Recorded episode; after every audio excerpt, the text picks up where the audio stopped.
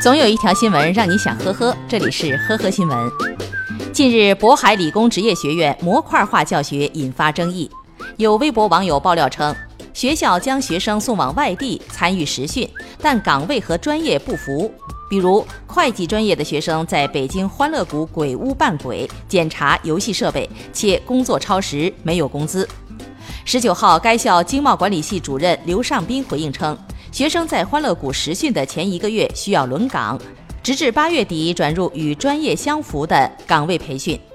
至于学生反映的实训期间没有工资一事，刘尚斌称，学校将这部分钱全部补贴到了学生的日常开销。该校多名学生证实，因不满学校安排，部分学生拒绝参加实训，已遭降年级或警告处理。目前，此事已转至河北省教育厅处理。近日，网曝四川一女孩和朋友一块出门玩，因为穿了山寨的洛丽塔裙子，被自称搂娘的两个女生当街拦下提醒，但言语之中颇有指责：“山寨还好意思穿出来？”小女孩表示自己第一次买，不清楚情况，不接受他们的干涉。在对方一再要求不能穿山寨版上街后，女孩想要拿起手机按下幺幺零，表示想要报警，随即被两名搂娘威胁称。你报警吧，老子警察局有人。近日，苏州的一辆救护车刚接上一位脚部受伤者，闯红灯撞上了一辆正常行驶的电动车，致使六十多岁的车主身亡。救护车司机称，幺二零属于特殊车辆，执行紧急情况时可以闯红灯。而死者家属指出，救护车没有缓行，也没有拉警报，且伤者伤情不重，不算紧急任务。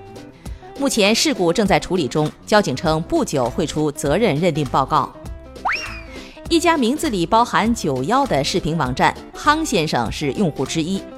二零一五年到二零一八年初，他和近一百名女性发生了性关系，拍摄性爱录像，在该网站非法传播和贩卖，获利一百多万元。去年一月，夯先生王某雷被抓获。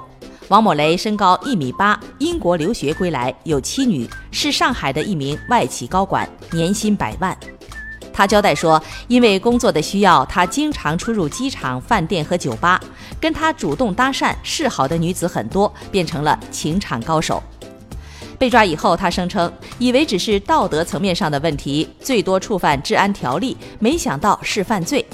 最终，法院判处王某雷有期徒刑十一年，并处罚金四十万元。感谢收听今天的呵呵新闻，明天再见。